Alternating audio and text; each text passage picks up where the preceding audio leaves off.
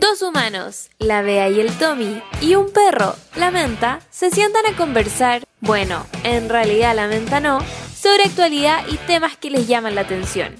Con este podcast buscan ampliar los horizontes de su relación amorosa, volviéndose pernos juntos.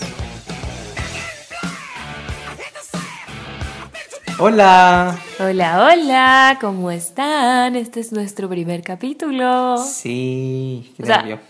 ¿Estás nervioso? Un poco. Pero ¿y si ya grabamos la prueba, Sí, pero este es el de verdad. po. este es el de verdad. Sí, porque es más largo. Esperemos que salga más largo, ¿ah? Sí. Vamos a sí. intentarlo. Vamos a intentarlo, sí. Bueno, antes de partir, bienvenido a este podcast que se llama Dos Humanos Y un perro. y un perro. Que la echamos de menos porque no la hemos visto. Sí, ¿hace cuánto? ¿Un día y medio? Hace un día y medio. Oh, wow.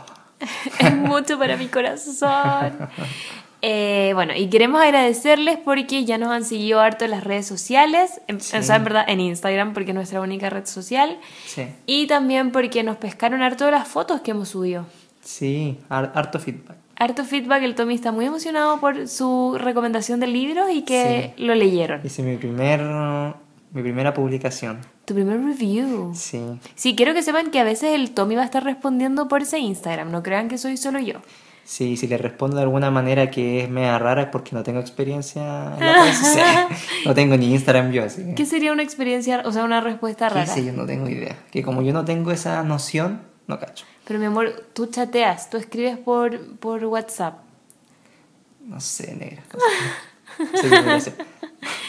Eh, bueno, y también queremos agradecerles porque escucharon nuestro primer capítulo, o sea, el, Sí. el- el capítulo de prueba, Sí. y, y que nos llegaron hartos comentarios, así que muchas gracias. Muchas, muchas gracias. Sí, vamos a aquí seguir trabajando para hacer mejores capítulos y, y eso. Sí.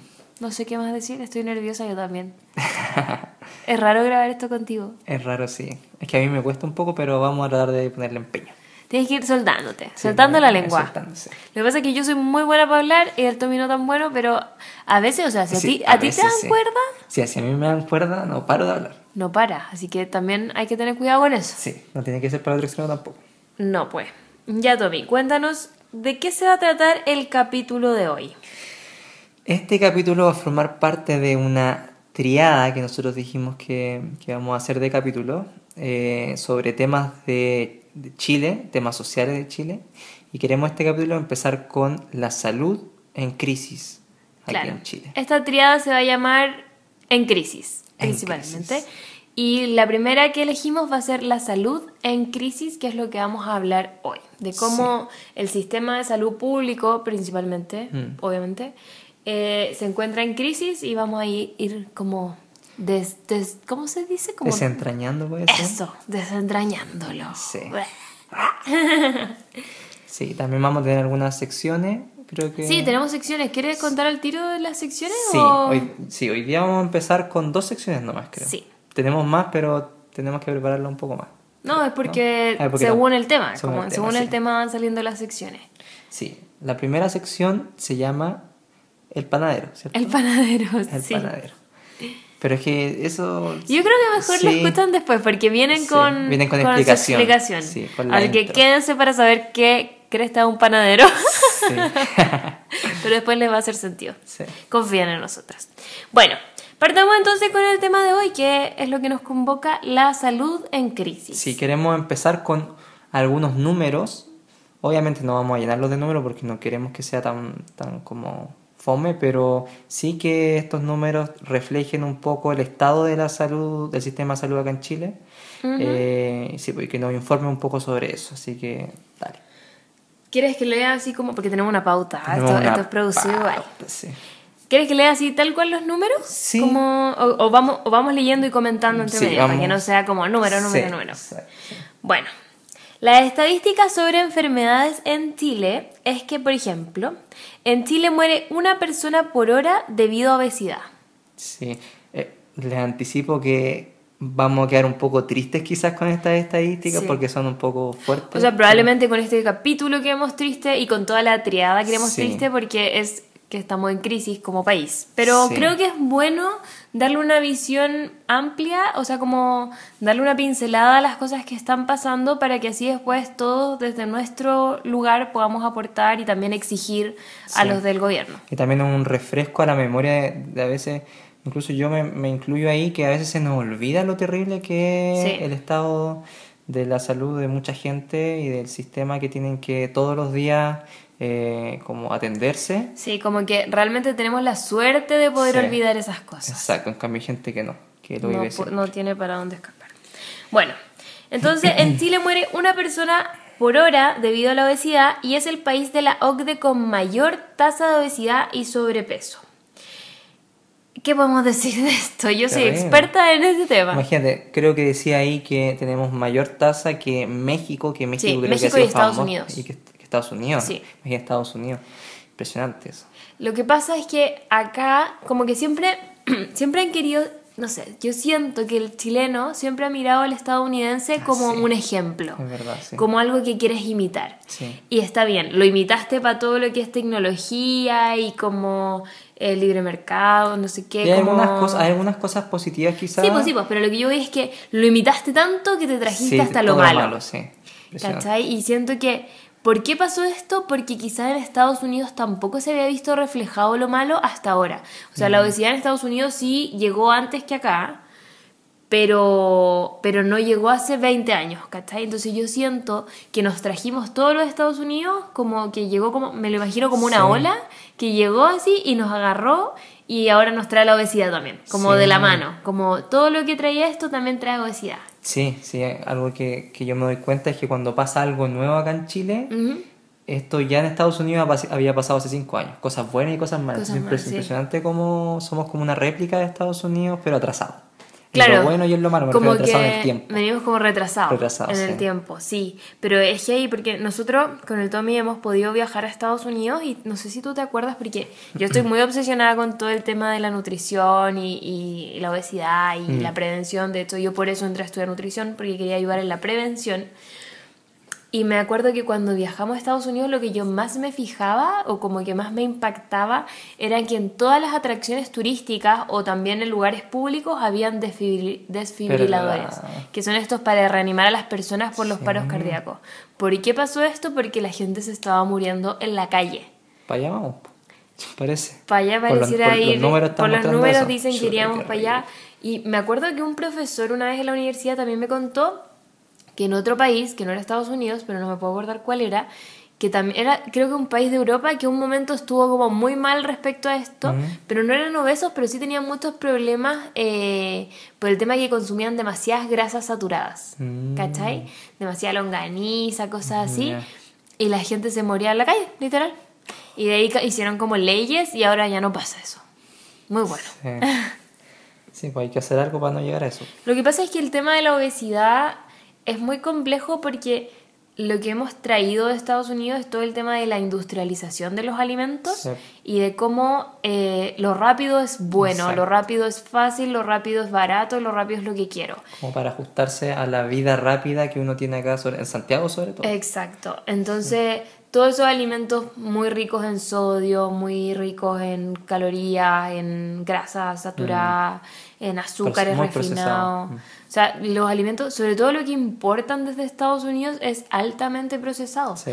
Y algo que a mí me impactó mucho es que antes de la ley de etiquetado nos pasaban como por debajo muchos alimentos como que fueran saludables, pero en realidad no lo eran. Es eso. Porque te ponían como 0% azúcar y después Sí. veía y tenía como grasa añadida para compensar la falta de azúcar, ¿cachai? Sí, me acuerdo, ¿te acordáis de esos cereales que tú comías ahí antes? Los fitness. Los fitness. Yo también juraba que eran lo más saludable de la tierra y después, ¿cachai? Y estaban llenos de azúcar. Nosotros comíamos real onda bowls Sí, gigantes era de rico. fitness con yogur todos los días.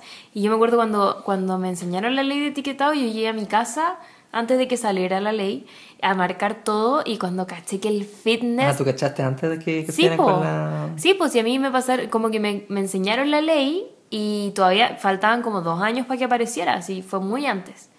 Y yo con un plumón marcaba todo y le ponía alto en azúcar, alto en grasa. Y mi mamá le dio como un poco de presión porque le marqué también sus cafés, todas las cosas. Estabais preparándola, po. Eh. Y ahí nos dimos cuenta que el fitness tenía alto en azúcar y alto en calorías, creo. Y fue como, wow. Sí. Como esto se supone que era saludable. Bueno, Sí. entonces volviendo un poco al tema, eh, esto es, ¿cómo se llama esto? Como por, más o menos por ahí va el tema de que ha aumentado la obesidad en nuestro país. Mm. El sedentarismo también es un tema. Sí, pues vimos una Hay- hay una estadística. No sé si, no creo que no está. El 80, yo 80 lo que recuerdo era el 89% de los chilenos son Son sedentarios. Y lo que se considera sedentario o como para no sedentarios en verdad, los Mm, que son activos, que ni siquiera es activo porque está hay como varias medidas. Y el activo es cuando ya eres como súper deportista, Ah, más o menos. Pero el que no es sedentario, eh, eh, tienes que hacer deporte tres veces a la semana durante 30 minutos como mínimo. Mm, Entonces eso puede ser, no, puede ser caminar, Ah, como una caminata, pero una caminata que tú real camines como a una velocidad prudente, no como Ya. ir al mall, Ah, ya. ¿cachai? No que te pases una hora en el mall, sino que estés haciendo como, ya voy a ir para allá, me voy a saltar, no sé, pues, voy a bajar dos estaciones antes del metro y voy a caminar, y como que le pongáis empeño, ahí Como entra... caminar como esas carreras de, de caminata Que rápida. caminan como con los talones Sí. juntitos. Claro. Sí, eso es el tema del- de las personas sedentarias, que estamos en un país muy, muy sedentario donde hasta los niños son sedentarios. Imagínate. Porque también pues, nos trajimos de Estados Unidos la tele, el- todo, como ser muy buenos para consumir esas cosas. Exacto. Antes no pasaba eso. pues. Sí, pues yo antes salía a la plaza a jugar fútbol Sí. y no sé, salía a las 3 de la tarde y volvía como a las 9 de la noche. Sí, igual, no sé si, bueno, yo no jugaba fútbol, pero sí salía a jugar con mis vecinos. Pero yo no sé si todavía jugarán los niños, yo creo que sí, solo que nosotros estamos como lejos de los niños. Quizá en mi parque Ya no quedan niños, probablemente si sí, hay, hay niños, sí. ¿Sí? Sí, pero son más chicos, así que no sabría. Son como de 6, 7 años, entonces no. Yo a los siete años salía a jugar al patio, o sea, al parque. Sí, yo igual, pero no sé. Quizás son más sobreprotegidos. Ya, bueno, es otro tema. Ahí entraremos otro día a ese tema. Bueno, entonces seguimos con este tema de la obesidad y los problemas que esto trae. Y uno de estos problemas es la hipertensión, porque la hipertensión también es una enfermedad relacionada con la obesidad, con la alimentación. Y el 26,9% de la población chilena tiene hipertensión. Chuta, eso es como, como de cuatro personas, una tiene hipertensión. Más, un poquito más. Y el 75% de los adultos mayores tiene hipertensión. Tres de cada cuatro. Sí. Mucho, mucho. Sí, po. Es que la hipertensión es una. es La obesidad trae muchas enfermedades. Y estas son enfermedades que se llaman crónicas no transmisibles. Mm, ¿Por qué? Porque no es algo que tú puedas contagiar y que se supone que es crónico. Yo sé que con la alimentación se pueden revertir, Mm, pero les hace más fácil como hacer la categoría crónica y no transmisible y ya. Mm, ya. Entonces en el consultorio te entregan la, tus medicamentos según eso. mm, ya. ¿Qué Lo otro, uno de cada diez chilenos padece diabetes. Esto me parece terrible. Horrible. La diabetes, mi mamá, yo la he vivido con mi mamá y con mi abuelo. Mm, Ellos los dos, mi abuelo, bueno, mi abuelo ya falleció, pero tienen, tienen eh, diabetes tipo 2. ¿Cuál es esa? La diabetes tipo 1 es la con la que tú naces. Ya. Hay La niñitos con diabetes tipo sí, 1. sí, sí, sí. Sí, diabetes tipo 2 niñitos no existen. Ahora le está Ahora dando a niños, sí. Yo- Pero la diabetes tipo 2 es principalmente por temas de la alimentación. O sea, ¿influye un factor genético? Sí. Mm, Si tú tienes antecedentes de familiares con diabetes, probablemente te pase si es que tú no, No te tomas, cuidas. no te cuidas. Sí, sí. Y puede ser que te cuides y te dé igual, pero eso ya sería mala suerte. mm, simplemente. ya. Entonces, eh, es otra de las enfermedades directamente relacionadas con la alimentación y que pucha que es jodida. como- Mm, Igual es bien jodida, sí. Y aquí los resultados muestran que de los casi 14 millones de mayores de 15 años en el país, 11 millones viven con al menos una enfermedad crónica. ¿What? Sí, impresionante. Y 2,4 millones tienen 5 o más enfermedades crónicas, como hipertensión, obesidad y diabetes, que son las más frecuentes. Este, 2,4 millones de personas tienen 5 o más enfermedades crónicas. Qué raro, y raro igual, ¿o no? Sí, o sea, esto lo leí creo que en la encuesta nacional de salud. En la ENS, ENS. A ver, voy a, no sé, yo creo que tenemos que revisarlo Eso porque es- fact check. está como medio... Brígido. Sí, o sea, yo sé que estamos bien mal, pero no me imagino cómo la gente va a tener cinco enfermedades crónicas. Tendría hipertensión, Esa diabetes, obesidad y te faltan dos. ¿Qué más le podéis poner? Osteoporosis, no sé. Sí, como... está raro, sí, es verdad. ¿Qué más podría tener que sea crónico? No me sé las enfermedades crónicas. No transmisibles. La artritis, Mm, artrosis, no sé. Osteoporosis, puede ser. Esa la mencioné recién, ah, pero estoy, estoy dudando. Bueno, ya, pero me parece que leas todo con una mente crítica, porque Sí, no hay que... Eso, ustedes que nos escuchan, eh, Sí. créannos, pero igual verifiquen, verifiquen. por su sí, cuenta. Si algo les parece muy raro, pueden ve- investigarlo. Nunca es bueno confiar en nadie a ojos cerrados. Exacto. Eso es algo para la vida. Para la vida. La primera enseñanza de dos humanos y un perro. ¿Nosotros confiamos entre nosotros? Sí, Pero ha sido un camino, hace un camino. no ha sido fácil. Ya. Ya. Dos. El aumento del gasto en los últimos 10 años se duplicó. Sí, el gasto en salud. Eso, que eso no está tan. Sí, aquí el Tommy... Quizás debería leerlo yo, ¿no? La pauta, no sé, cuéntame tú qué... Sí, dale. Ah, ya. Es que lo que pasa es que el gasto de salud en Chile, como dijo la vez, se ha duplicado en los últimos 10 años. Ujú. Pero todos los años se hacen encuestas sobre la satisfacción que tiene la gente sobre el sistema de salud y eso no ha cambiado. Se le califica entre un 1 y un 7 y le, ponen un 3,8 en general, o sea, tiene nota rojo, Mm. reprobado. reprobado el sistema de salud. Entonces ahí puede- se puede ver que se está gastando más plata, pero la gente no está persiguiendo mayor calidad. Quizás porque no se están asignando bien los recursos, no sé, pero sí, eso es importante. Algunos datos también con respecto al gasto. Eh, Chile gasta el 4,3% del PIB, PIB siendo eh, como el ingreso del país, eh, en, en gasto público de salud y en gasto privado. Entonces el, el monto es más o menos similar. Pero igual es súper, súper poco lo que gasta el Mm, país, mira. como dentro de la plata que tiene el 4,3% me parece que es como... Es que mira, por poquito. ejemplo, la OMS, o sea, la Organización Mundial de la. Salud, recomienda un 6% Ya, de la salud pública. ya. ¿ya? Y eh, hay países como Dinamarca, Suecia y Alemania que gastan eh, como un 9% del PIB. ¿Y por qué crees que acá se gasta tan poco del PIB siendo que tenemos un sistema de salud tan precario? Buena pregunta, no sé, la verdad es que no sé. No Porque me, me sorprende que solo el 4,3% del PIB se vaya a la salud pública. Bueno, sí, igual hay que pensar que Dinamarca, Suecia y Alemania son países desarrollados como lo que nosotros esperamos ser en algún momento. Entonces eso es como el- la cúspide de lo que se puede hacer hasta ahora sobre Sí, pero, eso. pero igual Entonces, la OMS, ¿cuánto recomienda? 6%. El 6% lo recomienda la Sí, OMS. O sea, yo, yo me imagino que falta mucho por hacer.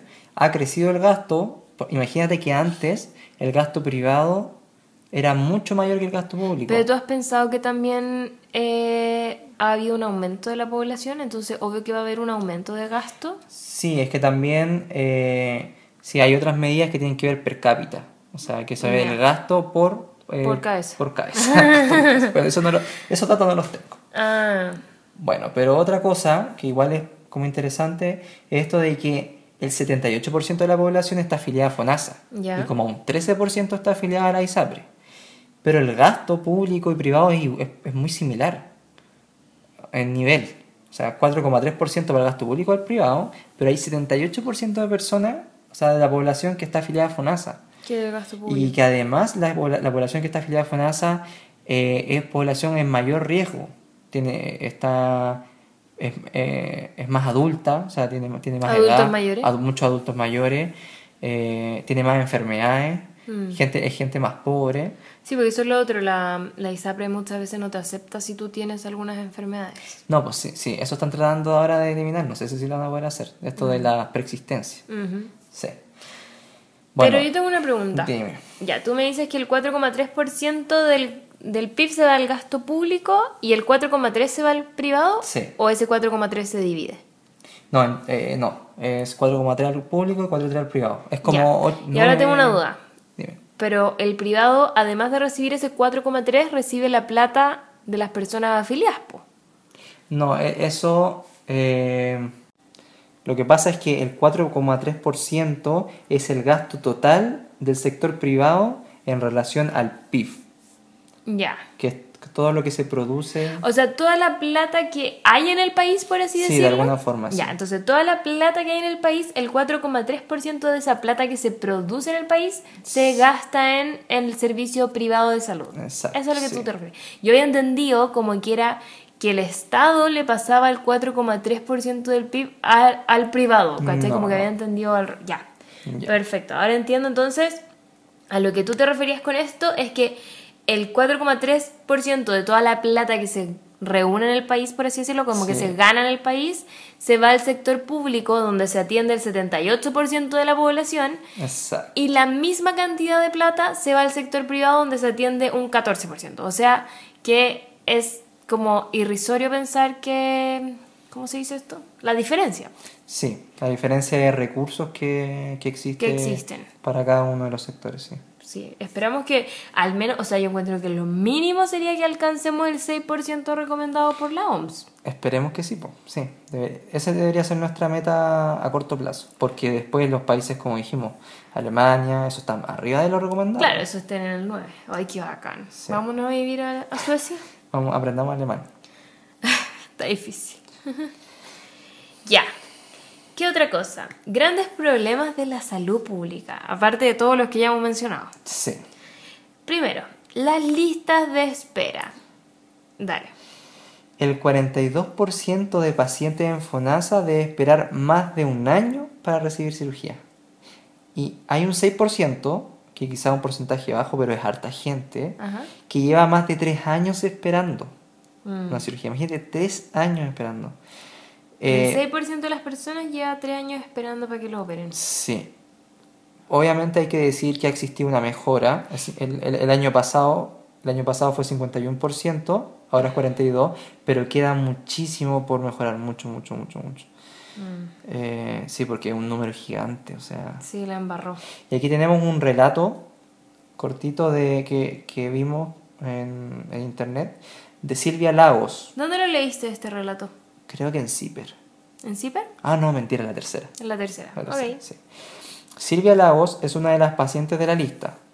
Explica que padece prolapso de los órganos pélvicos y que aguarda una cirugía hace más de dos años. Según cuenta, no es la primera vez que la ponen en la lista de espera, pues hace más de 15 años le diagnosticaron con cálculos a la vesícula y le explicaron la importancia de operarse rápidamente para minimizar el riesgo de padecer el mismo cáncer que le quitó la vida a su madre. En ese momento no quise esperar y me operé a los seis meses en el sector privado. Del sector público nunca me llamaron. En estricto rigor llevo 15 años esperando. Oh, sí, pues pasa mucho este tema de las listas de espera y que yo ahora con todo esto de las manifestaciones, muchos carteles diciendo como, eh, mamita, estoy acá por ti, que te llamaron a operar cuando sí, estaba, cuando te estábamos velando. Eso es una de las cosas más terribles de nuestro país, como Mm. cómo es posible que si tú necesitas una operación tengas que entrar a una lista de espera. Imagínate que hay una ley que te asegura eh, el acceso oportuno, está por ley eso, acceso oportuno al tratamiento de tu enfermedad y no se cumple. No, pues no se No cumple. se cumple. Debe cumplirse casi que solo como en la urgencia. Sí, con algunos casos, pero imagínate, o sea... Qué horror. Sí, Es muy fuerte, sobre todo porque esta señora tuvo que operarse en el sector privado y jamás la llamaron del público. Como... Sí. Y, y, y más encima eso de como tener antecedentes familiares que si tú no te operabas podía después desarrollar un cáncer y aún así no hay por dónde. no, horrible. No hay, no hay medicina preventiva, siento. O sea, Sí, pues también, es sí, eso es importantísimo. Sí. Bueno, estos problemas están estrechamente relacionados con una escasez de recursos y déficit de camas, que es el siguiente problema del que hablaremos. Wow. No, creo que no vamos- la pauta. No, pero creo que eso va a ser el tercer problema. Ah, ya. Porque el segundo es la falta de recursos humanos, que es una forma de decir que falta gente... Faltan profesionales de la Profesionales de la salud, sí, en Ya. el sector público.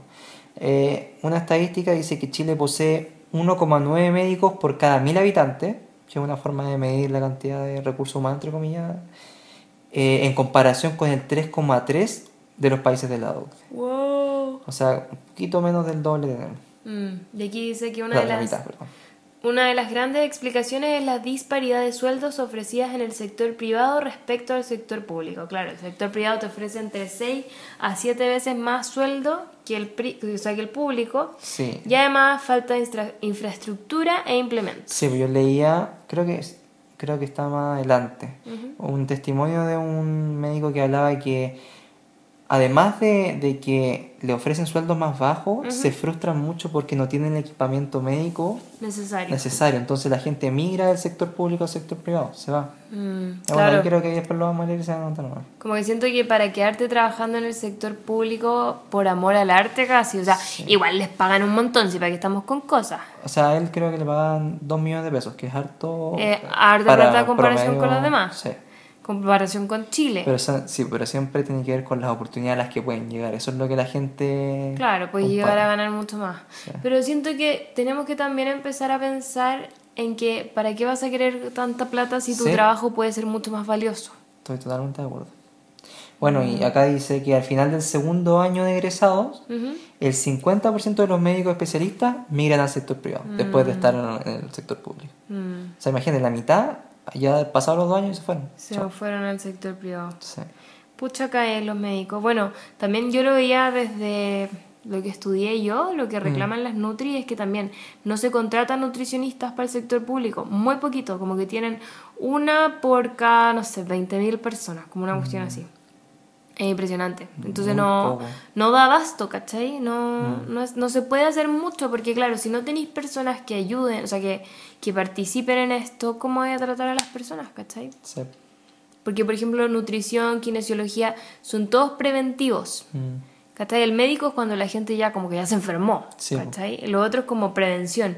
Y si no hay recursos para la prevención, como después de que te llegan todos enfermos para después, ¿cachai? Sí, y además yo no sé si FONASA cubre eh, ese tipo de prestaciones. O sea, Sí, o sea, pero te derivan a la nutricionista solo si es que ya tienes un problema. Tú no puedes así Mm. como tú, o sea, quizás sí se puede, pero en los spam al menos, si es que no me equivoco, quizás estoy hablando cabeza de pecado, pero algo que me acuerdo es que tú tienes, te llegan los pacientes derivados de, ¿cachai? Como si el pediatra lo manda a la Nutri, ¿cachai? El niño, o si tiene obesidad, o si entró en el plan de hipertenso, si entró en el plan de diabético, ahí tienen que ir a la Nutri, pero no es algo como que, que todas las personas vayan, ¿cachai? Y, y se entiende por qué, pues si todas las personas, o sea, si es que no hay Nutris suficientes, ¿cómo lo hacís, pues, ¿cachai? Sí. Obvio que le dan prioridad a las personas que más lo necesitan. Exacto, sí, eso Que es triste porque en realidad no sé si es lo que más lo necesitan porque no podía esperar a que los otros se enfermen para mandarlos a la Nutri, pues, ¿cachai? Sí. Por eso igual se hacen como planes de... mm, como que le enseñan a la población y hacen, hacen educación respecto a ese tema. No sé cómo será, por ejemplo, en kinesiología, quizá también es parecido. Mm. Pero es difícil el tema. Sí. Bueno, y aquí hay un testimonio. Es un poco largo este testimonio, ¿no? ¿No lo saltamos? ¿En verdad es eso? po? No sé, dale. Léelo tú, porque tú lees mejor. No, léelo tú.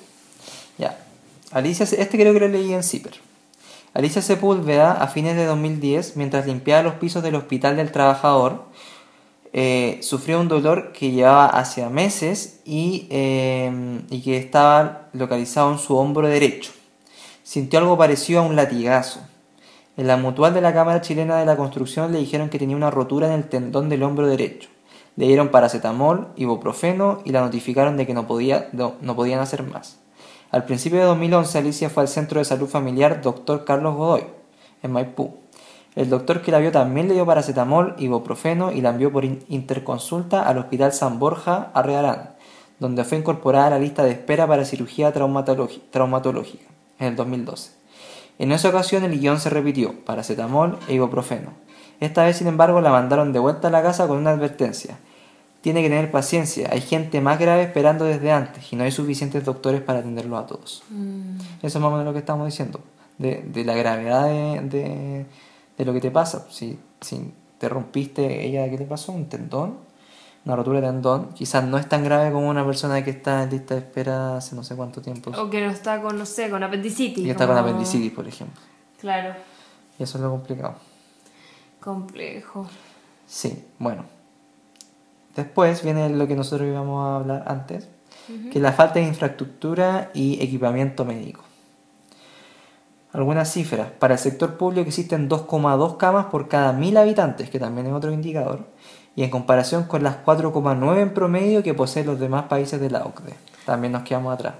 Por eso justamente es que la gente la están atendiendo sentada en silla, Sí, le ponen suero ahí sentado en la silla de plástico, en los pasillos. en camillas. Sí. Es muy triste. Es, es un poco desolador todo esto. Sí. Sí. Y también, bueno, también hay una deficiencia de eh, implementos como resonadores magnéticos y escáneres. Menos del 20, y además, bueno, menos del 20% del equipamiento de alta tecnología está en el sistema público. O sea, Chuta. todo está en el sistema privado. En el sector privado. Sí. Qué triste. Bueno, y por eso se supone que después, em, como que el sector público tiene que arrendarle al privado cosas, po. Sí, po, y le sale muy caro. Y le sale mucho más caro y... oh, Sí. terrible. Bueno, esos fueron datos que nosotros recopilamos sobre la salud pública como para, más que nada, quizás son- sonó un poco latero porque era medio largo, pero más que nada como para contextualizar la situación actual de nuestro país respecto a la salud pública. Sí. ¿Sí? ¿Eso? ¿Alguna cosa que quieras agregar? No.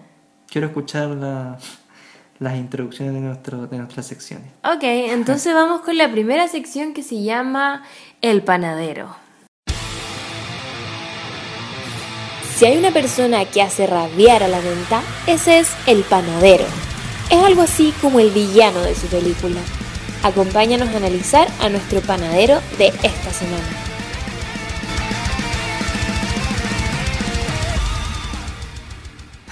¿Qué te pareció la introducción? Encuentro genial. Está, Genial, pero ¿no? Acorde a la sección. Si quieren saber de qué es esa canción, es de una serie que se llama Agretsuko, que se trata de un mapache, no, no es un mapache, es un panda rojo de Sí, Japón, panda rojo, sí. que eh, canta karaoke, canta metal para como Desahogarse. desahogarse de todo lo que le hace su jefe y su vida en como en general. su vida, sí. Sí, a veces yo creo que me gustaría ser un poco Agretsuko. Es genial. Es genial, es muy bueno, véanlo, está en Netflix. Bueno, continuando con esta sección que se llama El Panadero. El panadero. ¿Quién más podría ser el panadero del capítulo de hoy? po? Sí. Jaime Mañalich. También encontrado por mi Siri como Chancho Culeado. ¿Por qué? que me reí. No lo sé. Yo lo busqué, puse en Google Jaime Mañalich para buscar noticias y me salió Chancho Culeado. Y yo, bueno, Bueno, ya. será por eso. Bueno. Bueno, Creemos a Wikipedia. no, no salía en Wikipedia, salía como que Siri lo encontraba como Chancho Culeado. Pero cuando. No ah, tengo pero en el idea. buscador. No, mira, yo pongo aquí, pongo buscar y pongo Jaime Mañalich. Y dice datos de Siri, chancho culiao. Ah, a mí me pasó lo mismo. ¿Cachai? Como que no te manda como a. Bueno, y si buscas en Google vieja culiao, lo primero que te sale también es Lucía Iriart. La gente que sabe de tecnología y que hace estas cosas me, me da mucha felicidad. Así es. Bueno, Jaime Mañalich es. Nació el 54. ¿Cuántos años tiene entonces? Como 70. No, 60 y tantos. 54, sí, como 60 y tanto. Ay, perdón por mis mocos. 64. 65. 65. Ok. No, porque nació en julio. Bueno, no importa. Por ahí. Es médico chileno, salió de la Universidad de Chile y fue ministro de salud de los cuatro años de la primera administración de Sebastián Piñera. Me molesta que diga como administración de Sebastián Piñera porque siento que suena muy a la empresa. Que yo sé que es porque hay que administrar el país, obvio, pero suena como, como que molesta. Como a Don Piñera le gusta, como una empresa. Claro, una empresa y eso no es lo que somos, somos un país. Y bueno, ahora en junio del 2019, lamentablemente este caballero volvió. Volvió, sí. Ha vuelto, eh, bueno, tiene, a ver, un máster de epidemiología clínica en la Universidad McMaster de Canadá. Yo no la conozco. En 1995, cuando yo tenía un año y tú tenías dos, Mm. asumió como director médico de la clínica Las Condes. ¿Así? donde Sebastián Piñera fue director hasta el 2009 y accionista hasta comienzos del 2010. Ah, desde ahí que son amiguitos. Así es, no, sí, estos gallos tienen todo entre ellos, po. Y ya, bueno. Pero ese señor no hizo eh, servicio público, como todos los médicos tienen que hacer. Debe haber hecho servicio público, sí. Pero... ¿Y se le olvidó? ¿Ah? ¿Se le habrá olvidado esa experiencia? Probablemente. ¿Tú crees? Probablemente Con porque... los dichos, ¿no? con los dichos que ha, que ha enunciado, como Eso, que uno mire. cree que se le olvidaron las cosas. Vamos a leer lo que dijo. Esto fue el 21 de noviembre de este año. Dijo, nuestro sistema de salud es uno de los mejores y más eficientes del planeta.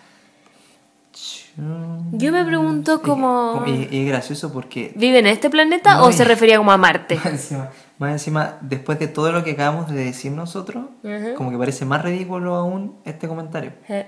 Porque quedamos como depresivos después de todo lo horrible que dijimos. po. Aquí dice, nosotros gastamos dos mil dólares por persona en salud en Chile, lo que es poco y tenemos que crecer. ¿Dos mil dólares por persona en salud? No sé. Mm. Es- Esos datos no los puse yo. No, no, eso está en las noticias, en el mostrador. De una entrevista que le hicieron en el Mega, eh, apareció esto. Estos dichos del... No, pero se pasa. O sea, es que, mira, si no fuéramos el... Como que ya, si en el caso hipotético de que fuéramos el mejor de Latinoamérica, igual estamos en la caca. Perdonen la expresión, pero estamos en la caca. Entonces siento que no puede ser tan cara de raja, y me van a seguir perdonando, pero es que yo a este caballero le, le tengo su, la rabia. No puede ser tan cara de raja de decir que es el mejor. Es como conformarse con poquito, ¿cachai? Sí, como el peor es nada. Como, ah, pero igual tenemos el mejor. Y es Sí. como, pero si esto es lo mejor, no, no podéis mencionarlo, ¿cachai? Mientras haya el 43% de personas de la población esperando Operaciones. operación durante O- más de un año, O mientras no hayan gasas, o sea, hoy en día No no hay hay gasas. gasas para atender, no hay resonadores magnéticos, no hay contraste, medios de contraste para hacer los exámenes. Sí. ¿De qué estamos hablando? O sea, real estas personas viven en otro planeta. Sí. ¿Cachai? Porque claro, eh, lo que pasa en, sobre todo estos políticos que son más de derecha, son de derecha, eh, ven todo con números. Mm. ¿Cachai? Entonces son tan, tan cuadrados, tan el número, el número, el número, que claro, puede ser como, ah, estamos gastando más en la salud, no sé qué, pero no se van ahí como a... Al a- día a día. Al día a día, a ir a ver cómo están los hospitales, ver las condiciones, ver lo que falta, hacer algo por eso que falta. No, ¿cachai? Y por eso yo te decía que si este señor hizo servicio público, porque según yo, muchos médicos que están en el servicio público, ellos sí que entienden porque ven el día a día y ven la injusticia. Y este señor, si es que hizo eso, O sea, es- si es que desde 1995 que está en la clínica Las Condes, yo Ah, dudo. se le olvidó. Olvidó, pues, ¿cachai? Si olvidó. el gallo tiene cuánto, 65 años. Debe haber trabajado en servicio público, puta, no sé, hasta los 38, ¿cachai? Quizás Mm. menos. Porque tienen que devolverse eh, como años en servicio público, pero eso no sé, pues si él salió a los 25 de la universidad, a los 30 ya podría haber estado en el servicio privado de nuevo. Mm. Y si es que, o sea, de 1995 hasta ahora han pasado más de 25 años, pues. harto. No, no, han pasado, han pasado 24 años. harto. ¿Cachai? Sí. Entonces, claramente se le olvidó. Mm. Y aquí esto es algo que pasó, eh, pasó el 2011 en el... Porque él fue, como dije al principio, fue ministro de salud en el primer, Terminó de... en el primer gobierno de Piñera. Sí. Y en ese gobierno, 30.000 paci- 30.000 pacientes salieron administrativamente, entre comillas, de listas de espera en gobierno de Piñera. ¿Qué fue Como esto? para reducir la lista de espera. Redujeron la lista de espera y borraron a 30.000 personas. Las borraron. ¿Cachai? Eran personas que necesitaban su operación y las borraron. ¿Y cómo se justificaron con eso? El 2017 recién salió la resolución sobre eso. O sea, del seis años se demoraron en salir así como efectivamente lo que había pasado. Tuvo que haber una... Se hizo un sumario y la Contraloría ahí determinó esto. Ay, señor Malech, se ganó el, el panadero, ¿ah? Se ganó el panadero, po. Se lo ganó con ganas. se lo ganó totalmente. Falta ahora unos ladridos y la menta como, como le ladra el panadero. Oh, eso deberíamos grabar. Porque la se vuelve se vuelve demonio. loca. Un demonio. Bueno, aquí tengo más cosas, cosas que ha dicho ahora el ministro Ma- Mañalich, que tiene la idea del nuevo plan de salud universal de FONASA, costará 70 mil pesos mensuales por persona. Eh, tu, tu, tu, de esto yo había sacado algo importante. Que, ah, a ver. No. Bueno, no importa. es como que van a haber cambios en las ISAPRES, cambios en la FONASA. Eh, tenía más noticias por acá. Lo que pasa es que yo busqué muchas noticias de Mañalich para hablarlas por acá, pero todo es básicamente lo mismo, como que volvió a asumir, que borró la lista de espera. Aquí la hipertensión, eso no hay que ver. Y aquí algo que salió hoy día o ayer, y es que el ministro Mañalich anuncia fin a discriminación entre hombres y mujeres en Isabres. Eso es una buena noticia. Sí. Claramente yo no se la atribuyo a él porque ¿por qué no se le ocurrió esto después de todas las marchas feministas que han habido? Eh, porque eso le tenía que ocurrir cuando Chile básicamente se acabó. Sí. Porque eso me da un poco de rabia, porque estos gallos ahora van a decir, ah, pero miren, en nuestro gobierno hicimos esto, y es como, sí, pero que se te quemó el país. Exacto, eso es ¿Cachai? O sea, tuvimos que salir a romperlo todo para que tú te pusieras los pantalones y te pusieras a trabajar. Mm, Entonces eso me da mucha rabia, pero es algo bueno en el sentido de que, que bueno que por fin, porque lo que se trata de esto, y se supone, ahora hay que esperar a que lo implementen realmente y que hablen con los señores de la ISAPRE, mm. que mujeres y hombres van a pagar igual. No va a haber discriminación de cuánto se paga por sexo ni por edad. Ya, sí, porque por edad también podría ser discriminada Sí, las personas que tienen más... La- las personas de más Más- edad pagan más. más. Sí. Entonces, esa es la idea. Eh, veamos si es que lo logran. No sé cuánto se irán a demorar. A ver. Tu, tu, tu. Cacha lo que dijo. Tenemos que aumentar nuestro costo para ayudar a nuestras compañeras mujeres. Como- ¿Compañeras? Sí, Me como... imagino una marcha feminista en medio. Señor, ¿qué dice? Como, devuélvase. Y ser solidarios en este aumento de valor que significa la obstetricia, el parto, la neonatología y no dejársela solo a la mujer. Claro, yo creo que lo que van a hacer va a ser como una redistribución. Como que al final todos tengan que pagar lo mismo y con eso las mujeres que tengan guaguas se va, como que se va a cubrir.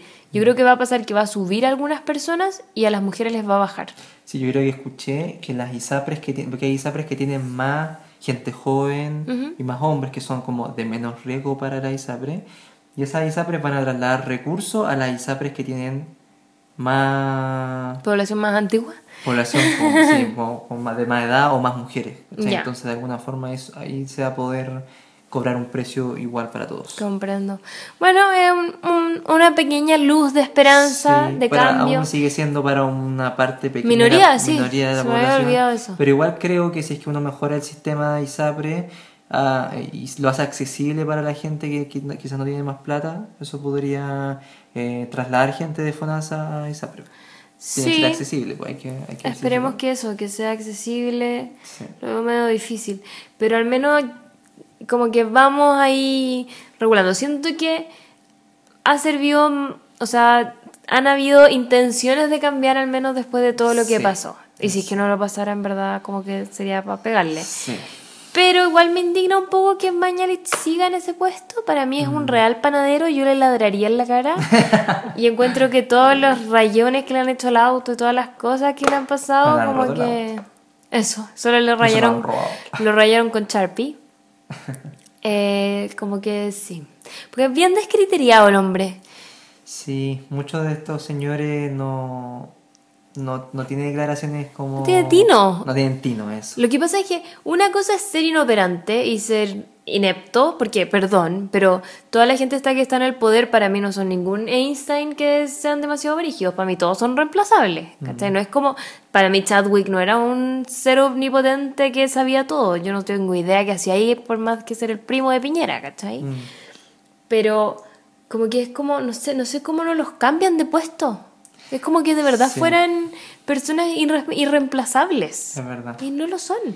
Hay Entonces, además de, cientos ah, de ahí en la sí, fila. además de inoperantes y de ineptos, son desatinados. ¿Cachai? Como que no solo les basta con hacer mal su pega, sino que también hacen casi que chistes.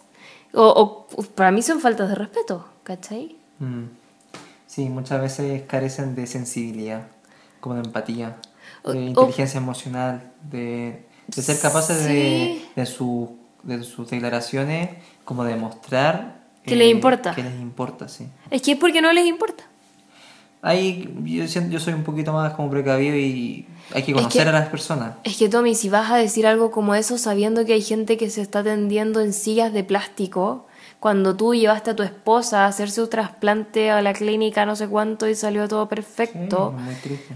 o sea, eso es muy triste. ¿Cómo no te va a dar la, o sea, cómo te da la cara para decir cosas tan ridículas si es que tú sabes esto? Si él es ministro, él está consciente de lo que está pasando en nuestro país. No es como que él no conozca el sótero, ¿cachai? No, se lo conoce. Entonces, como, como si tú sabes todo esto, eres capaz de decir las cosas que dices. Porque realmente careces de empatía. No te importa. La gente es número. La gente es número, es plata. Mm. Miren, hemos dado toda esta plata, hemos aumentado todos estos recursos para la salud. Pero, y, y ya, pero ¿ha ido a ver cómo están las cosas? Mm. ¿Sirve de algo como ese aumento? ¿Ha, funcionado como para que tú digas que somos de las mejores sistemas de salud de Latinoamérica? Es verdad. Me indigné. Para variar. Vamos a tener mucho de esto en los podcasts. Sí, yo me indigno con cosas.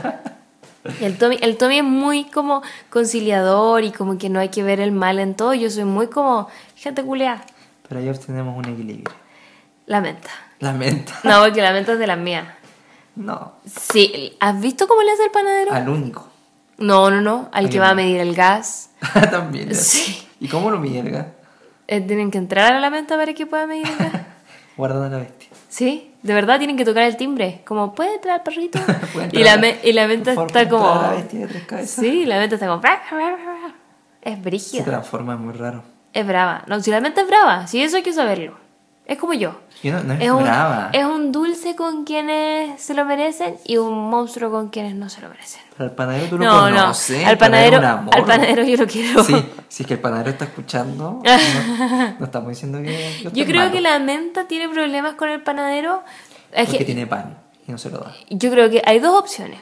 Tiene pan y no le ha dado pan, que quizá ahí es un error del panadero porque podría haberse- tirarle- tirarle unos Un pancitos. pancito como para que se tranquilice Deberíamos decirle que pruebe, que pruebe tirándole un pancito a ver qué es más fuerte para la menta, su odio o el comer pan. tendría que gastar todos los días un pedacito No, de pues le, le decimos a mi mamá que compre un pancito extra para la menta. Ah, Y yo- ya, hay dos teorías. Esa, que no le ha dado pan. Y la otra es que el panadero hacía sonar como las llaves en la, en la reja. Y eso sonaba como ti, ti, ti. Ah, Y a la menta le desesperan los sonidos fuertes Eso puede para ser. sus orejitas sensibles. Ahí está, pues. Esa es la explicación, yo creo. O quizá una mezcla. Quizá no es. Bueno, pasemos a la siguiente sección, Tommy. Siguiente sección. ¿Cómo se llama? No me acuerdo. ¿No te acuerdas? No. La única otra sección que viene ahora, donde vienen nuestras invitadas. Ah, ilustres invitadas. El Horus. El hoy. Horus de hoy. Bueno, escúchenlo ustedes. Bacán tu casa. La menta es muy quisquillosa con quien puede entrar a su casa. Al único que acepta es al Horus, su perro amigo. Como nosotros aprendimos de ella, somos iguales con nuestros invitados. Por eso te presentamos ahora al Horus de hoy. Nunca se va, siempre está ahí y me recuerda. Esta vez vamos a tener dos Horus. No es solo uno, son dos invitadas. O sea, entre comillas, porque no vinieron. No vinieron, no pudieron venir, hubo un problema de Sí. producción, pero no significa que no vamos a tener sus Su opiniones. sabiduría. Su sabiduría, sus experiencias, que Sí. es lo que más aquí nos interesa, eh, cómo ellas han visto esto. Bueno, primero las vamos a presentar. Sería bacán que las tuviéramos acá para conversar con ellas, pero bueno. Parte tú, ¿quién es la primera La invitada? primera invitada es la Nandi, Fernanda García se llama, es mi prima. Oh, la prima Sí, del Tommy. eh, ella estudia medicina en la Chile Ajá. y va en séptimo año. En séptimo Sí, año. de ahí a poquito. Debe estar saliendo, po. Sí. Más o menos. Y bueno, ¿qué más podemos decir de la Nandi? Es muy divertido. Divertida la Nandi. Sí. Quizá acaso si no se note su desplante. Si es que hubiese venido, Sí, quizá hubiese sido distinto. Sí. Pa- con la Juana. Ella tiene un personaje en Instagram que es muy divertido. La Juana. Tiene su personaje en Instagram, pero bueno, esta vez lo perderemos, así que Sí. Pero yo le dije que, iba, que nos queda debiendo la invitación. O sea, para que venga. para que venga. Y ahí va. Cuando venga y habla de dobles personalidades, la Juana y la. Nandi. bueno, y la otra invitada es mi amiga Angélica. Oh, Beatriz yo le digo, es que yo le digo, su Instagram es Angélica Pipi, yo le digo Pipi, Angélica Parada. Ya me acordé. Se va a No, enojar contigo cuando escuche esto. No, porque uno nunca le dice a la amiga, oye, Angélica Parada. Yo no te digo Beatriz Parada. Córdoba, pero me sé tu apellido. Córdoba. Ay, pero tú eres mi compañero de gramos chiquito. Chiquito. Sí. Uy. ¡Qué miedo! Siri está hablando. ¿Por qué? Bueno. No sé qué pasó, pero Siri se activó. Lo que pasa entonces es que la Pipi, Angélica Parada, ya no se me va a olvidar más su apellido, pero me acordé solita, no lo busqué. Que conste. Sí, eso es verdad. Eso es verdad. La Pipi estudió medicina en la Católica. Mm. Eh, ya salió, salió este año. Felicitaciones, Felicitaciones, aprovecho de Pipi. decirle. Felicitaciones, ya tenemos doctora nueva que nos va a dar muchas licencias cuando necesitemos. muchos medicamentos con eh, receta retenida. No, obvio que la Pipi no va a hacer nada de eso porque es demasiado Sí. eh, ética y todas esas cosas. Pero bueno, eh, ella es eso. ¿Y qué más puedo decir? Es mi amiga. La conozco hace rato ya. El Tommy también la conoce. Nos cae bien. Nos cae bien, sí. Amorosa, simpática, buena onda. Eso. Así que que nuestras dos. promocionando para para tener pareja. No, pues ya tiene pareja, Ah, no importa. Sí. Eh, ¿Y qué más podemos decir? Bueno, ellas son nuestras dos invitadas, po. Sí, nosotros tenemos un conjunto de preguntas que queremos hacerle, que le queríamos hacer cuando estaban, si estaban acá, pero como no están, se las mandamos por WhatsApp y nos respondieron por Con audios. Con audios, sí. Que los vamos a poner acá. Entonces, vamos a leer la primera pregunta. Porque a nosotros lo que más nos interesaba era saber cómo ellas, en qué hospitales habían estado primero para ver qué parte del servicio público conocían ellas. Sí. Entonces la primera pregunta decía, ¿cuáles han sido los hospitales en los que te ha tocado trabajar? A lo largo de la carrera, en el que más estuve fue en el San Borja Real. Ahí hice casi todo. Em, pasé por otras partes, pero como en rotaciones más cortitas. Eh, estuve en el San Juan de Dios como unos cuatro meses. Em, en el Barros Luco pasé, pero muy corto, así como dos semanas. Em, en el Salvador también, como dos semanas, un mes, algo así. Em, fui al Hospital de la Chile también. Eh, y también nos toca ir a otras partes, que no son necesariamente hospitales, sino, por ejemplo, un Cefam en La Pincoya, eh, o un sapo en La Pincoya. Yo creo que eso sería. Cuando era más chica, eh, hay una cosa que se llama la PA, que es la práctica de atención abierta. eh, y ahí con una amiga nos fuimos al hospital de Chaitén. Pero también estuvimos como dos semanas, yo dos, ella tres, algo así. Eso. Esa fue la Nandi, Esa la Nandi, que sí. tuvo muchos hospitales, Sí, harto. incluso en Chaitén. Sí. Mira tú que movía la cabra. Y la otra invitada, la Pipi, también nos mandó su experiencia. Y tu, tu, tu.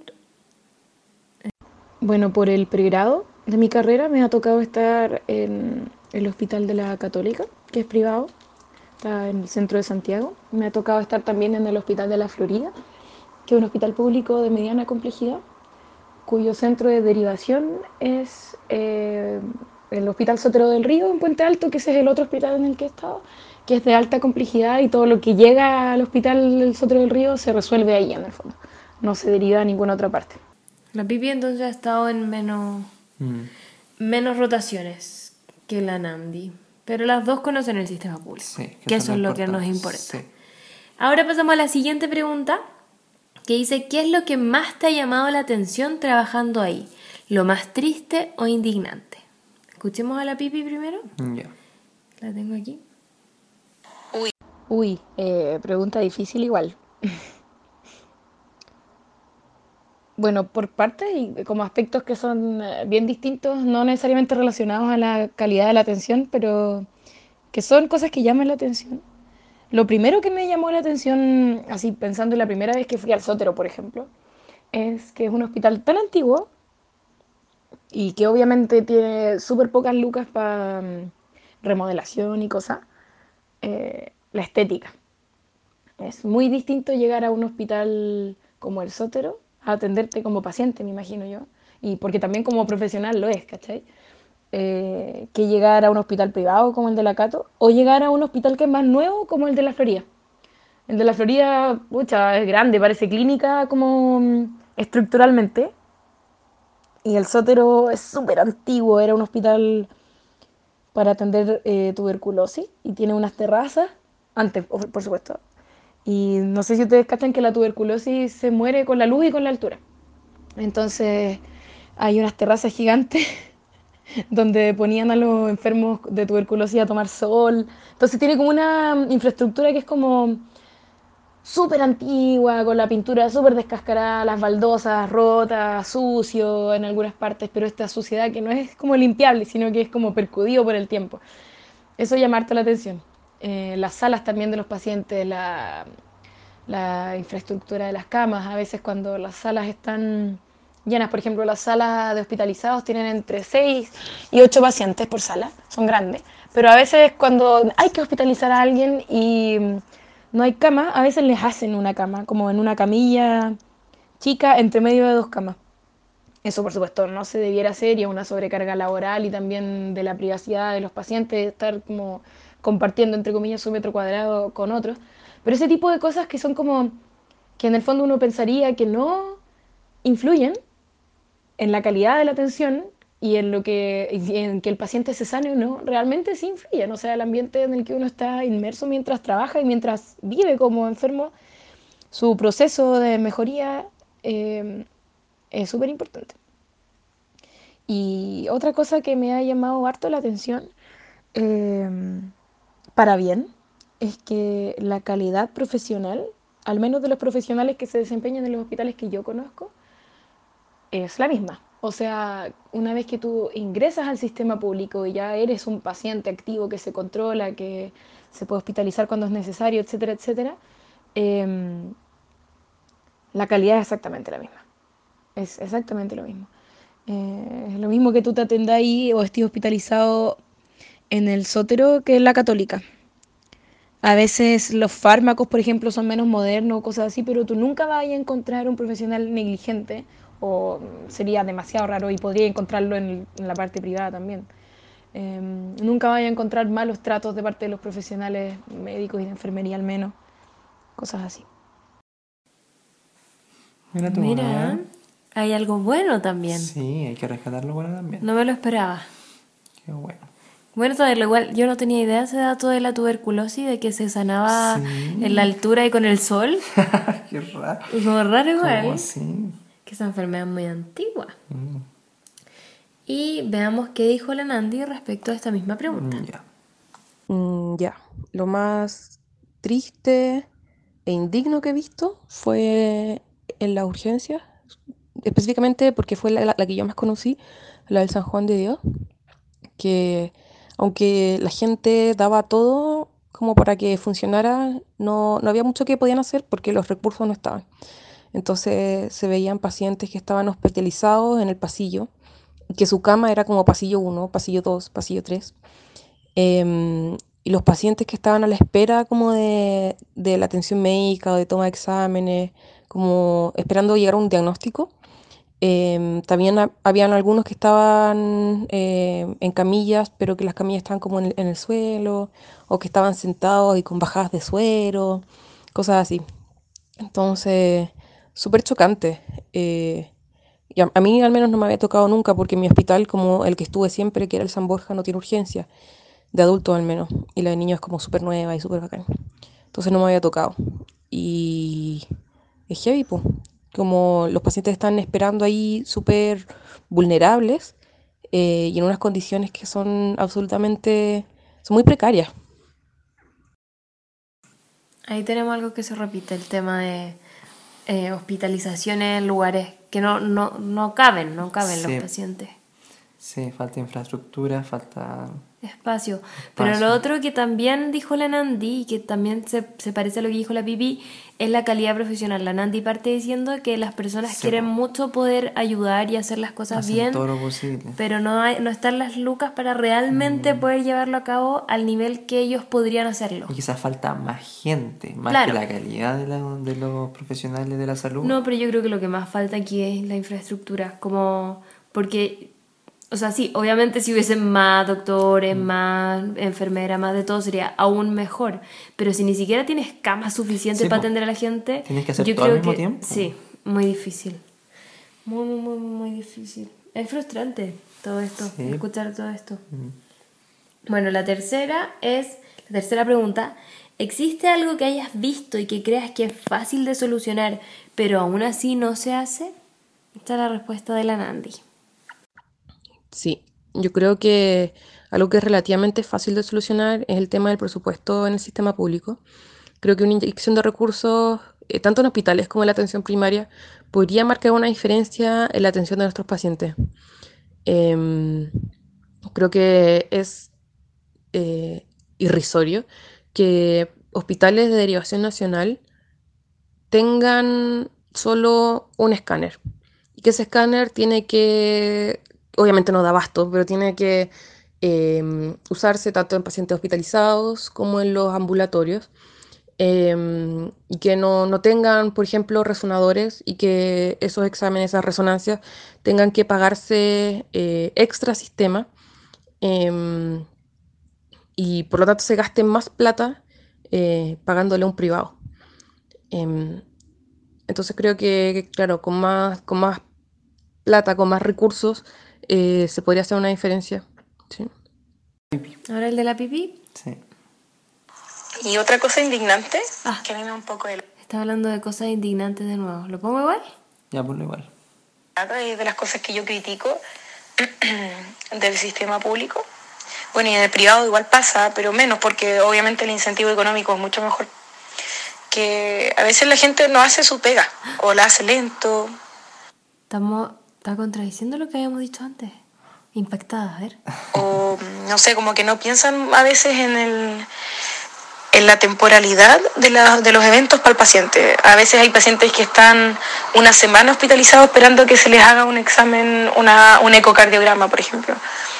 Y no hay una forma computarizada ni, ni, ni una persona que esté optimizando el proceso de quién se hace las cosas primero, em, sino que es como por orden de quién manda la cuestión primero. A menos que tú vayas a, a hinchar, a preguntarle a los colegas, a tratar de apurar las cosas. Y lo malo, lo, o sea, es lo bueno y lo malo, es que esas cosas, cuando uno las apura personalmente y va a hablar con los colegas y les dice, oye, pucha, podrías hacer esto antes porque tal y tal cosa, no sé, pues mi, mi paciente lo está esperando para irse de alta o cosas así, y lo hacen. Eh, entonces a veces uno se pregunta, pucha, em, ¿cuál es la meta que uno tiene como profesional a veces uno tiene que estar terminando haciendo cosas que no le corresponden a su tarea y a veces las personas a las que sí les corresponde hacer determinadas tareas no las hacen en el debido tiempo ni con el debido esfuerzo. Eh, y eso da un poco de lata. Yo sé que en el hospital público las remuneraciones son mucho más bajas, pero al mismo tiempo ahí uno se pregunta un poco el tema de la vocación, a veces. Eh, ¿Quedaste plop por qué? por la respuesta anterior que... Sí, yo creo que es una mezcla como Sí, de cosas, sí. Porque hay profesionales y profesionales. Sí. Entonces de repente, claro, los que están encargados de otras cosas puede ser... Quizás más administrativas, puede ser. Claro, como que me pasa que en todas las cosas del sector público siempre hay gente que hace la cosa mal, como, Como que saca la vuelta. Como todo en la vida, siempre Sí. hay gente, Gente que saca la vuelta. Entonces, siento que esto igual se puede complementar un poco con la pregunta que habíamos hecho recién, porque si estas personas efectivamente hicieran su trabajo bien, Mm, probablemente todo sería más eficiente. Mm. Como que tiene relación. Pero veamos qué, qué nos dice en el siguiente audio. Uy, algo que sea fácil de solucionar, yo creo que no. O sea, a ver, fácil, entre comillas, de que son pocos pasos, sería, por ejemplo, aumentar el personal de enfermería o de técnicos de enfermería eh, para que sean menos pacientes para un enfermero o enfermera, de modo tal que pueda hacer su trabajo de una mejor manera y sin tanta carga. Pero tener el- la plata para poder hacer eso, o sea, por eso no se hace todavía. Es fácil como en las palabras, pero en realidad no, no en la ejecución. Algo que creo que sería fácil de solucionar y que implica solamente una mejor gestión eh, es el tema que les mencioné antes, como de, de optimizar procesos, de que no sean tan dependientes del, del esfuerzo humano y de la voluntad humana que se hagan o no las cosas. Y eso yo creo que va en implementar sistemas de interoperabilidad electrónica, de ficha electrónica, de, de poder comunicarse más fácil con los colegas sin tener que ir presencialmente, por ejemplo, a otro servicio a buscarlo. Esas cosas yo creo que solo requieren una mejor gestión, pero para eso también necesitáis contratar a alguien que se dedique a gestión y administración y que optimice ese tipo de cosas y que tenga vocación para hacerlo, porque si no yo puedo ir a la pega, trabajar, no hacer lo mejor que puedo hacer y ganar mi sueldo igual. Entonces, eso. Pero, pucha, no hay nada, nada que en realidad sea así fácil de resolver que yo, que yo, que yo haya podido apreciar al menos. ¿Viste? Lo mismo. Sí. Tiene que ver con optimizar procesos, porque hay veces que las cosas se hacen muy lentas. Pero yo no sé si tú sabías, pero en el sótero las fichas de cada paciente se escriben a mano. Cuando yo estudiaba tenía que ir para el sótero y teníamos que sacar las fichas de los pacientes y, y nosotros como escribirlo y era todo a mano, todo a mano, todo a mano. Sí. Como tanta tecnología que ya existe y que no la Sí. puedan ocupar porque no hay recursos. Mm, No hay quien cree el sistema operativo para eso. Necesitarían tener como computadores en todos los pisos Sí. y varios para que todos puedan ingresar las cosas al mismo tiempo. Mm, Tiene que ser una inversión muy grande. Sí. Y también en capacitación en el personal. Po, personal que lo sepa sepa- que lo usar. sepa usar. Y también, por ejemplo, lo que decía la Pipi de que eh, para ir a buscar a otro médico ella tenía que ir a buscar quizás a otro piso, Mm. a otro, no sé, sector del hospital y ese hospital es gigante. Sí, Como fuerte, pues, ¿cachai? Porque ahí también perdís tiempo. sí. Que no tengan como un sistema de comunicación interno más Mm. fácil. Tantas cosas por mejorar, ¿ah? ¿Seguimos con la siguiente pregunta? ¿Cuál es la siguiente pregunta? ¿Te has atendido en el sistema privado? ¿Cuáles son las diferencias más importantes que has notado con respecto al sistema público? Bueno, ¿Hacemos a la pipí? Sí, me he atendido en el sistema privado, en el público también. Cuando era más chica, cuando vivía en San Carlos sobre todo. Acá ya en la U me he atendido en los centros de la católica porque es donde tengo confianza, obviamente. Y la principal diferencia y el por qué no me he seguido atendiendo en el sistema público, pese a que yo soy FONASA. Y para atenderme en el privado yo tengo que pagar. eh, es que es difícil conseguir hora para las cosas. Eh, eh, si yo quisiera ir a, no sé, porque me siento mal de la guata o quisiera ir a ver a un médico por algún tema de salud mental, cualquier cosa, en el sistema público yo tendría que pedir hora al médico general y él derivarme. Y esa derivación al psiquiatra o al gastroenterólogo, por ejemplo, si es que se requiere, puede tomar meses o años. Ahora, afortunadamente, el sistema eh, público está construido de manera tal que los médicos generales o médicos familiares puedan resolver el 95% de las cosas y que deriven muy pocas. El tema es que cuando hay que derivar, eh, eso se demora. Pero cosas así muy comunes, que son las que me pasan a mí, por ejemplo, trastorno de pánico o, o resfríos típicos o dolores de guatita típicos, cosas así, todo se puede resolver en la atención primaria. El tema es que eh, la atención pública de salud por ejemplo, para una hora de morbilidad, es decir, estoy enfermo de algo, quiero que un doctor me vea, tienes que ir ese mismo día, tipo 6 de la mañana, porque ya hay fila en los CEFAM eh, a pedir la hora, para que te la den para esa misma tarde. Y las horas de controles crónicos y todas esas cosas se piden con un mes de anticipación. Entonces yo creo que por ahí No. la principal diferencia y es que el, el concepto del acceso fácil a la salud es mejor en el sistema privado que en el público. Y no significa que sean de mejor eficiencia, pero el- como la percepción que, tiene, que uno tiene como paciente es que es mucho más fácil atenderte en el privado que en el público. Eh, y qué es lo otro que pasa también en el sistema eh, eh, privado, es que uno puede ir al gastroenterólogo, a un especialista, eh, como por voluntad propia. Yo, quiero, yo sé que quiero ir al otorrino. Y de repente la gente va al otorrino creyendo que el otorrino es el que tiene que verlo y en realidad el problema que tiene es de médico general y fácilmente lo puede resolver un médico general, se ahorran plata, se ahorran exámenes probablemente y se ahorran tiempo de espera. Yo creo que, mm, así como destacando para lo positivo del sistema público, cuando uno está inmerso en el sistema público como paciente y uno ya está ingresado en su CEFAM y todo, funciona bacán y se deriva solamente cuando es necesario y la mayoría de las cosas las resuelve la atención primaria. Eh, en cambio, en el sistema privado, muchas veces las personas se bypasean el nivel primario de atención, que vendría siendo el médico general, que puede resolver casi todo, y van y saturan el sistema de especialistas. Y ahí va el problema, un poco, con el tema del acceso, porque ahí después cu- cuesta encontrar horas para el especialista, etcétera, etcétera. Si uno hiciera eso en el sistema público, también pues se saturaría todo. Si la verdad es que la gente no tiene el concepto de que mi problema probablemente lo pueda resolver el médico general. Si para eso nosotros estudiamos siete años para ser médico general. Entonces, eso. Yo creo que esa es de las principales diferencias. El tema del acceso. Toda la razón, pues no lo Sí, había yo pensado. Cuando uno busca ahora así como al gastroenterólogo, tiene como para dos meses más.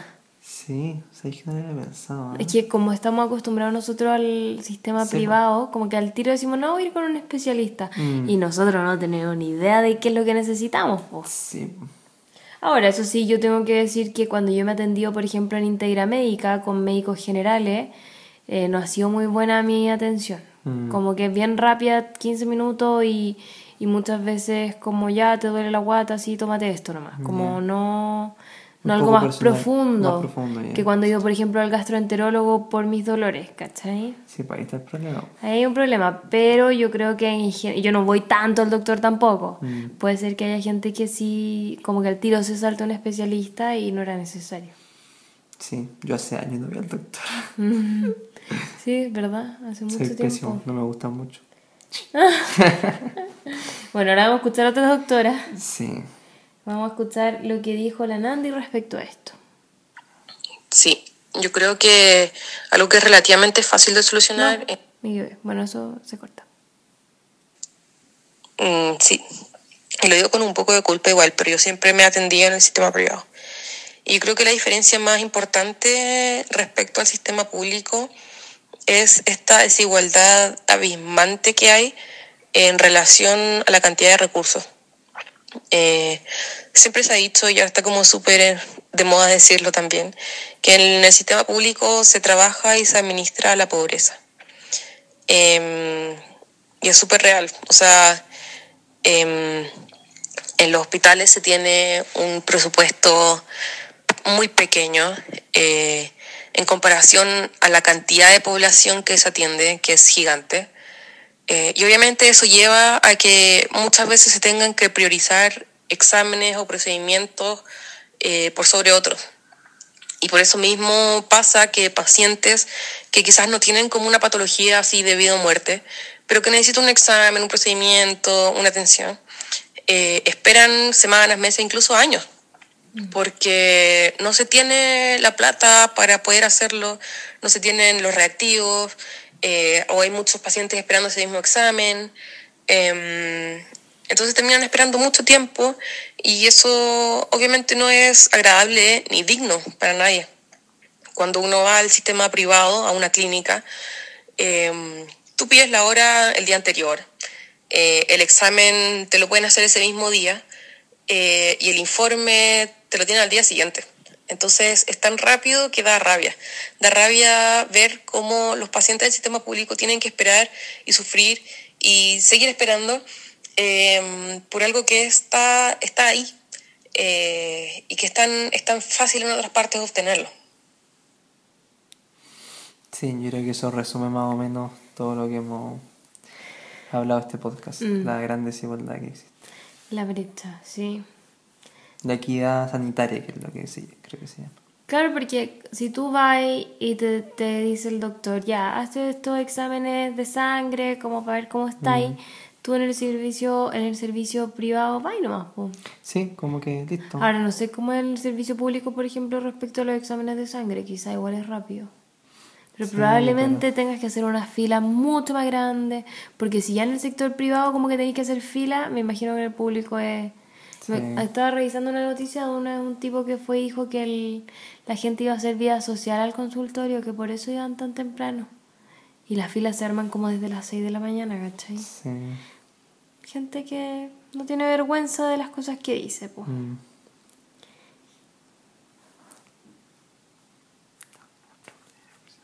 ¿Sí? Ya. No, cerrámoslo. Lo cortamos nomás. Ya. Bueno, esas fueron las preguntas que le hicimos a nuestras invitadas. Teníamos algunas más, pero lo vamos a dejar hasta acá para que no sea Sí, tan largo esto. En la conversación quizá hubiese sido un poco más dinámico, Sí. hubiese sido... Entonces por eso lo cortamos un poquito, porque Pero por los audios... ¿Podemos invitarlas más adelante? Sí, pues las podemos invitar y así tenemos una conversación más normal. Más profunda. Más profunda. Sí, pero estuvo muy, muy buena su respuesta. Sí, era muy, muy informativa. Muy, sí. Había cosas que hasta nos sorprendieron. Aprendimos harto y, y fue bacán también tener una mirada de personas que han estado trabajando desde adentro. Desde adentro, Porque sí. nosotros desde afuera es como que vemos y decimos, ah, está todo mal, está todo mal. Sí. Pero igual es bueno saber personas que les ha tocado ver todo esto y Sí. atender, trabajar Sí. con todo esto. Sí, cuando uno lo vive es distinto. Sí. Por el lado emocional también, como que te llega mucho más. Ujú. Todo eso. Sí. Eso. Bueno, vamos a dejar este capítulo hasta acá, ¿o no? ¿No nos queda ninguna sección? No nos queda ninguna No. sección. La otra, los otros capítulos les vamos a presentar la- las otras secciones que tenemos que son divertidas. Sí, espero que les haya gustado este capítulo, que les haya servido también un poco para informarse. Sí. Eh, cuéntenos en los comentarios de YouTube, porque es lo único que tenemos abierto hasta ahora para comentarios. Ah, y en Instagram. Y en Instagram, sí. ¿Qué les pareció el capítulo? Pueden escucharnos en Spotify.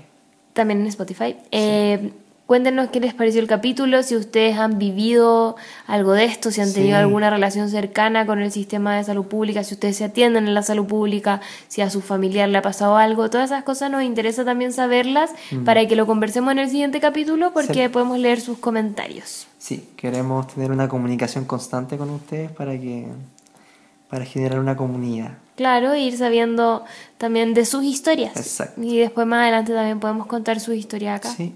Y esas cosas. Eso, me quedo. ¿Con qué sensación te quedas tú? Eh, un poquito triste inicialmente, pero, pero siempre ser positivo es como con lo, que te- lo- con lo que nos tenemos que quedar finalmente, porque si no, no, no, no se solucionan los problemas. Sí, yo me quedo más triste como porque no estoy tan segura de que el gobierno que está actualmente realmente vaya a trabajar en pos de los cambios de esta salud pública que tenemos, pero me quedo con que al menos, por ejemplo, las dos personas con las que Sí. hablamos hoy día, ellas yo sé que van a hacer como muy bien su trabajo y van a ser muy buenas doctoras y van a hacer un gran aporte Sí. para la salud pública de nuestro país Sí, que eso es muy importante, profesionales con vocación. con vocación. Y también muy... De calidad. De, calidad, sí. De calidad y con vocación. Yo siento que aquí la vocación trae la calidad. Como que si tú quieres realmente hacer lo que estás haciendo, te vas a Mm. Esforzar es por ser lo mejor que puedas razón. Y creo que estas dos chiquillas cumplen con eso. Así que muchas gracias a la Nandi y a la Pipi por haber respondido, Muchas gracias, se pasaron. por haberse tomado el tiempo y ya las invitaremos presencialmente para que podamos conversar mejor. También cuando tengamos algún micrófono, porque estaba medio difícil. Tenemos que comprar eso. Sí, ahí es vamos a, vamos a... Esos problemas técnicos los solucionaremos después. Sí. Eso, eh, Napo, ojalá que renuncie Mañalich. Renuncia el panadero. Ojalá que le empiecen a decir el panadero. que le digan ¿Te el panadero y que le ladren. Y le ladren. De verdad deberíamos poner a la menta ladrando en esa cortina. En Wikipedia quizás le pongan ahora en vez de guato, ¿cómo cómo le decían? Chancho culeo. Chancho culiao, le voy a el panadero. El panadero. Pa- panadero culiao. Panadero. No, porque me da pena Sí, porque por el el panadero es tan amoroso. Pero bueno, se entiende, se, Se entiende. entiende, Es- todo esto es desde la mirada de la menta. Exacto. Claro, nuestras invitadas fueron como Lorus, como algo, algo sí. buena onda que llegó a jugar con nosotros casi. Sí, que nos trajo información y el panadero es algo que odiamos sí. el trabajo de la mente. a los ojos de la mente. Bueno, dejamos este capítulo hasta acá entonces. Eh, muchas gracias por escucharnos. Es- quedó bien largo. Quedó largo, sí. El Tommy tenía miedo, dijo como no, esto va a quedar muy corto. Sí, va a durar 15 minutos. Y en y verdad. no, pues ya llevamos como ¿Cuánto? una hora y tanto. Eso no son 3 horas, ¿cierto? No, no son tres horas, tranquilo. ya, un besito. Recuerden dejarnos sus comentarios en Instagram, en YouTube. Y bueno, nos pueden escuchar por YouTube y por Spotify para que ahí corran la voz. Sí. Eso. Eso, lo esperamos en el segundo capítulo. Chao. Chao.